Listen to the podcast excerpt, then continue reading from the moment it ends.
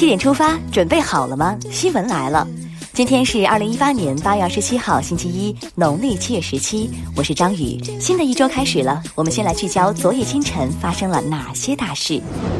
二零一三年秋，国家主席习近平提出建设丝绸之路经济带和二十一世纪海上丝绸之路重大倡议。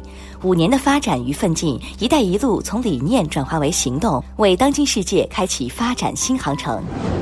中共中央总书记、国家主席、中央军委主席习近平对中船重工第七六零所黄群等三名同志壮烈牺牲作出重要指示，强调要坚定理想信念，不忘初心，牢记使命，履职尽责，许党报国。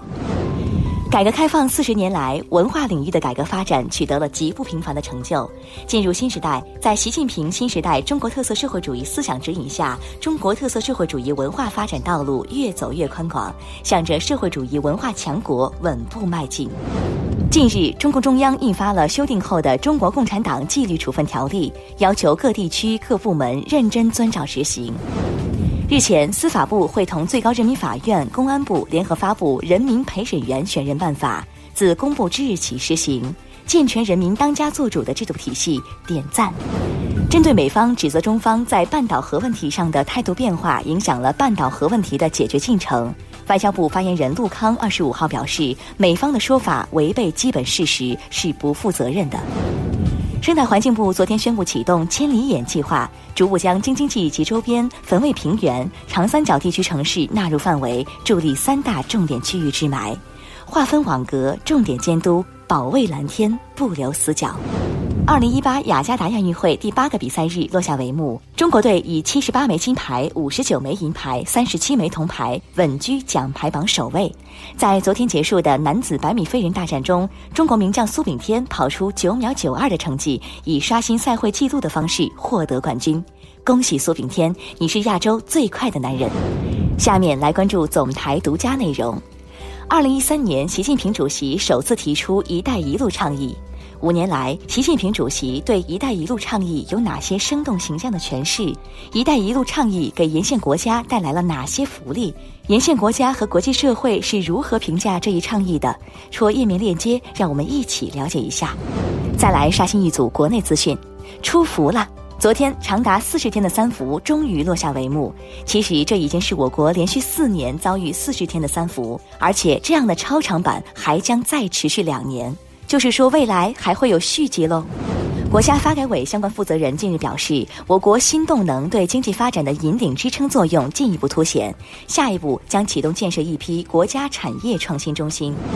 为期三天的二零一八年中国国际专利技术与产品交易会昨天在辽宁大连落幕，共达成专利与技术交易、专利产品销售、项目投资及合作意向金额一百五十亿元人民币。完美完成任务，我国第九次北极科学考察队二十五号在北冰洋海域完成第九个短期冰战作业。至此，本期北极考察冰战作业全部结束。接下来，考察队还有新的任务，希望他们一切顺利。近日，国内首例因视频网站刷量而引发的不正当竞争案件一审宣判，受到侵害的某视频网站公司获赔五十万元。不正当竞争只会造成恶性循环。刷上去的访问量又有什么意义呢？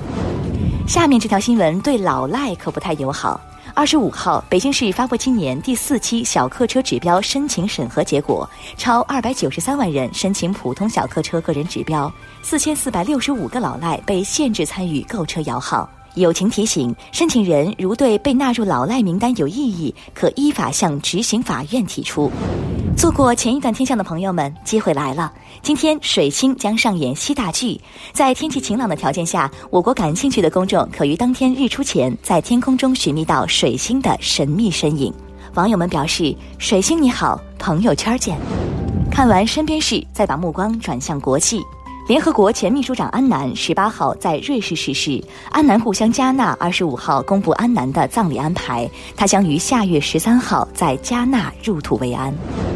萨尔瓦多总统府新闻秘书罗伯特·洛伦萨纳日前表示，萨尔瓦多与中国建交为萨提供了合作与发展机遇。萨尔瓦多希望参与中国提出的一带一路倡议。八月二十六号，X 八零四四次中欧班列顺利抵达武汉，这意味着中欧班列累计开行数量达到一万列。目前，中欧班列已成为“一带一路”建设的标志性成果，并被誉为“一带一路”上的钢铁驼队。一万列只是个开始，未来钢铁驼队将继续行驶在“一带一路”上。日前，意大利经济发展部宣布成立中国任务小组，旨在建立政府、商界、行业协会和社会团体间对话机制，进一步加强一中两国经贸关系。接下来进入今天的每日一席话：不积跬步，无以至千里。今年是一带一路倡议提出五周年。二零一七年五月十四号，国家主席习近平在北京出席“一带一路”国际合作高峰论坛开幕式，并发表主旨演讲。习近平主席在演讲中引用了古语：“不积跬步，无以至千里。”他强调，“一带一路”建设是伟大的事业，需要伟大的实践。让我们一步一个脚印推进实施，一点一滴抓出成果，造福世界，造福人民。不积跬步，无以至千里，出自《荀子·劝学篇》，原句是：“故不积跬步，无以至千里；不积小流，无以成江海。”意思是，没有一步半步的积累，就没有办法到达千里的地方；不积累小河流，就没有办法汇成江海。这个典故说明，“一带一路”建设需要一点一滴积累，造福世界人民伟大实践需要持之以恒，才能行稳致远。最后来关注今天的每日话题：顺风车再出事故，滴滴的道歉你接受吗？八月二十四号，浙江省温州市女孩乘坐滴滴顺风车途中被害。从警方公布的情况看，滴滴公司在此次恶性事件中负有不可推卸的重大责任。八月二十六号下午，交通运输部联合公安部以及北京市、天津市交通运输公安部门，针对上述事件，对滴滴公司开展联合约谈。责令其立即对顺风车业务进行全面整改，加快推进合规化进程，严守安全底线，切实落实承运人安全稳定管理主体责任，保障乘客出行安全和合法权益，及时向社会公布有关整改情况。近年来，除了乘客遇害这样的恶性事件，滴滴因平台车辆司机相关证件不全而被处罚的事件不胜枚举，屡罚不改，甚至屡罚屡犯。折射出企业对安全底线和社会责任的漠视，没有安全何谈顺风？逝去的生命岂是道歉和赔偿能够挽回的？对乘客生命安全的漠视搪塞，不仅要受到道义上的谴责，也应受到法律上的严惩。对此，您有什么想说的呢？好了，七点出发就到这里，咱们明天同一时间再出发。